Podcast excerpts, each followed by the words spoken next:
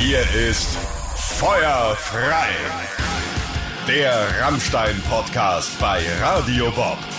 Taucht ein in die Geschichte einer der erfolgreichsten Bands Deutschlands. Bekannt, markant und provokant. Wir sprechen über die aufregendste, spektakulärste, auch umstrittenste und auf jeden Fall erfolgreichste deutsche Rockband, nämlich Rammstein. Wir, das sind zum einen bin ich das, Andrea Schmidt. Und Lara Bahnsen. Ja, bevor wir in dieser Folge dann mal die einzelnen Bandmitglieder genauer vorstellen, kurze Frage, Lara. Welches denn dein Lieblingsbandmitglied? Ah, muss ich schon sagen, Till Lindemann. Klingt ah, jetzt, ah, ja. ja. klingt jetzt vielleicht so ein bisschen langweilig, ne? Aber der Mann ist einfach so ein Mysterium irgendwie. Ne? Auf der Bühne ist er voll so die Rampensau, extrovertiert, laut und selbstbewusst und im Privaten dann so ganz zurückgezogen.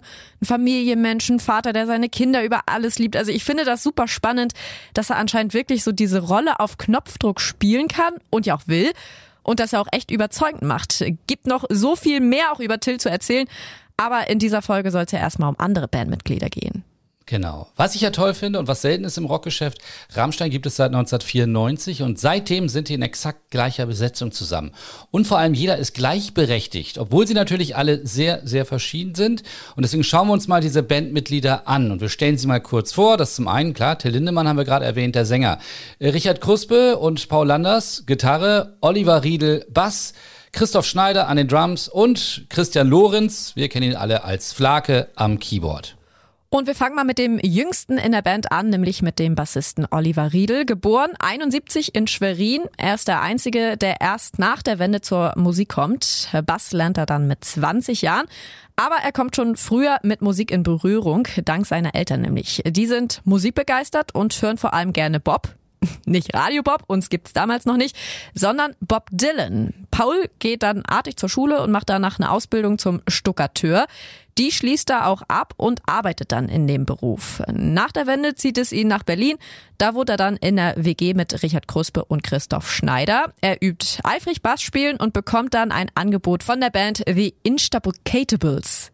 Was ein Name, ne? Weil deren Bassistin dann schwanger geworden ist, soll er ein Jahr aushelfen. Das macht er danach auch. Und dann ein neues Bandprojekt, The Tempest Sprayers mit Kruspe und Schneider. Riedel lebt sehr zurückgezogen, er gibt wenig Interviews, ist verheiratet, hat eine inzwischen erwachsene Tochter und wohnt in Berlin. Und er ist übrigens auch der größte in der Band, also von der Körpergröße, nämlich zwei Meter hoch. Dann mal rüber an das Schlagzeug zu Christoph Schneider, der 1966 in Pankow, also Berlin, geboren wird. Ähm, er kommt auch aus einem sehr musikalischen Haushalt. Sein Vater ist in der DDR ein Opernregisseur. Er selber lernt dann Klavier, er geht auf eine Musikschule, er lernt dort Trompete und er spielte noch lange im Orchester. Aber ihn fasziniert die ganze Zeit über schon mehr das Schlagzeug. Das baut er sich dann erstmal aus Eimern und Metallbaukästen selbst. Er trommelt dann auch in einigen Schülerbands. Das gefällt den Eltern überhaupt nicht. Aber sie schenken ihm zu seinem 14. Geburtstag dann doch ein richtiges Schlagzeug. Mit 16 spielt er dann in einer Band namens Sam's Dice Group, die sich laut Schneider nach einem Song von Jimi Hendrix benennt. Nach der Schule macht er dann eine Lehre zum Funk- und Fernmeldetechniker, lernt in dieser Zeit auch schon Paul Landers kennen, aber sie bleiben nicht näher in Kontakt. Ab 88 spielt er dann in kleinen Independent Bands, macht auf sich aufmerksam und wird dann von einer Band namens Die Firma gefragt, ob er nicht bei denen Schlagzeuger werden will. Er will und trifft dort erneut auf Paul Landers. Der spielt neben in die Firma auch in der Band Feeling B. Die beiden freunden sich an und so landet auch Schneider bei Feeling B. Ja, und mit Feeling B touren sie dann ja sogar im kleinen Rahmen auch durch Amerika. Und nach Feeling B eben dann Rammstein. Ja, laut Flake ist er übrigens dort das disziplinierteste und uneitelste Mitglied der Band, ähm, der sich zum Glück nicht in jedem Song verwirklichen will. Aber, so Flake, ein Trommler ist das Herz der Band. Er hält die Band und das Lied zusammen und das gehe mit einfachen, klaren Rhythmen am besten. Und das kriegt Schneider halt hin. So, und damit mal zu Paul Landers. Geboren 1964 in Ostberlin, der beinahe gar nicht bei Rammstein gelandet wäre. Und da sind wir nochmal bei Christoph Schneider. Der ist nämlich anfangs gegen Landers, weil er ihn eben bei Feeling B als sehr anstrengenden Typen empfindet. Aber am Ende ist auch er dafür.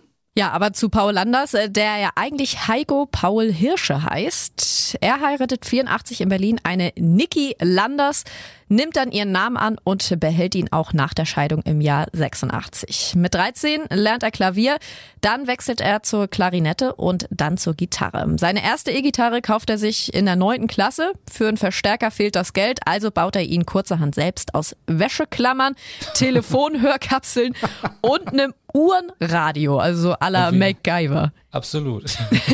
äh, sowas bringt ihm richtig Spaß. Er macht dann genau wie Christoph Schneider eine Ausbildung zum Funk- und Fernmeldetechniker. Nach seiner Scheidung zieht Landers mit Flake zusammen und so kommt er dann halt auch zu Feeling B. Aber in der Band kommt er musikalisch nicht so richtig weiter und sucht was Neues und findet dann Rammstein.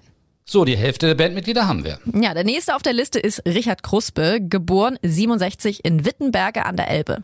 Er wird von Freunden auch Scholle genannt. Äh, seine Kindheit sei schön gewesen, sagt er mal. Dann lassen sich aber seine Eltern scheiden. Seine Mutter zieht mit ihm und seinen Geschwistern nach Schwerin zum neuen Mann der Mutter. Aber mit dem Stiefvater läuft es da nicht so gut. Er läuft dann selber öfter weg, schläft auf Parkbänken und wird dort auch von der Polizei gesucht. Sein musikalisches Talent entdeckt dann schon eine Lehrerin. Er darf aber keinen Musikunterricht nehmen, weil Sport in der DDR einfach wichtiger ist. Ähm, er ist ein guter Ringer. Zur Musik und Gitarre kommt er dann wieder durch Zufall. Mit 16 Jahren besucht er äh, mit Freunden die Tschechoslowakei, kauft dort eine Gitarre, um die dann eigentlich mit Gewinn in der DDR wieder zu verkaufen. Aber dann, hm, zum Glück für uns alle, besinnt er sich eines Besseren und lernt selber Gitarre zu spielen. Er ist dann auch der Einzige, der schon vor dem Mauerfall außer DDR ausreist, über die Tschechoslowakei und Ungarn. Als er damals in Westberlin ankommt, ist er alles andere als begeistert. Er sagt da, ich fand es total scheiße. Alles war grau und dunkel. Das hat mir irgendwie Angst gemacht. Und außer dass er mit dem ehemaligen Drummer der Band Fehlfarben etwas Musik macht, findet er wenig Anschluss. Also ist er mal wieder zurückgegangen. Dort hat er dann wieder Kontakt mit seinem früheren Freund und späteren Rammstein-Kollegen Till Lindemann. 91 wird er Vater. Kira Lee Lindemann wird geboren. Nachname Lindemann? Ja, er war damals tatsächlich mit der Ex-Frau von Till Lindemann zusammen. Zusammen mit Till spielt er dann auch in der Band First Arch. Später gründet er dann die Band The Temple Sprayers. Mit dabei Till Linnemann, Oliver Riedel und Christoph Schneider. Ja, und von da ist es dann ja nicht mehr so weit zu Rammstein. Wobei er seit 2004 auch ein weiteres Musikprojekt hat, äh, das auch recht erfolgreich ist. Und zwar die Band Emigrate. Das erste Album steigt damals gleich mal in die Top 10 in Deutschland ein. Ja, das ist schon der Wahnsinn. Hinter jedem Bandmitglied steckt irgendwie eine besondere Geschichte. Es ist verrückt, wie ihre Geschichten alle zusammenhängen. Und das sind ja erst vier der sechs gewesen. Es fehlen noch zwei. Also Flake und natürlich Frontmann Till Lindemann, über die es natürlich so viel zu sagen gibt. Und das machen wir dann in der nächsten Folge. Das war Feuer frei. Der Rammstein-Podcast. Mehr davon jederzeit auf radiobob.de und in der MyBob-App für euer Smartphone. Radio Bob. Deutschlands Rockradio.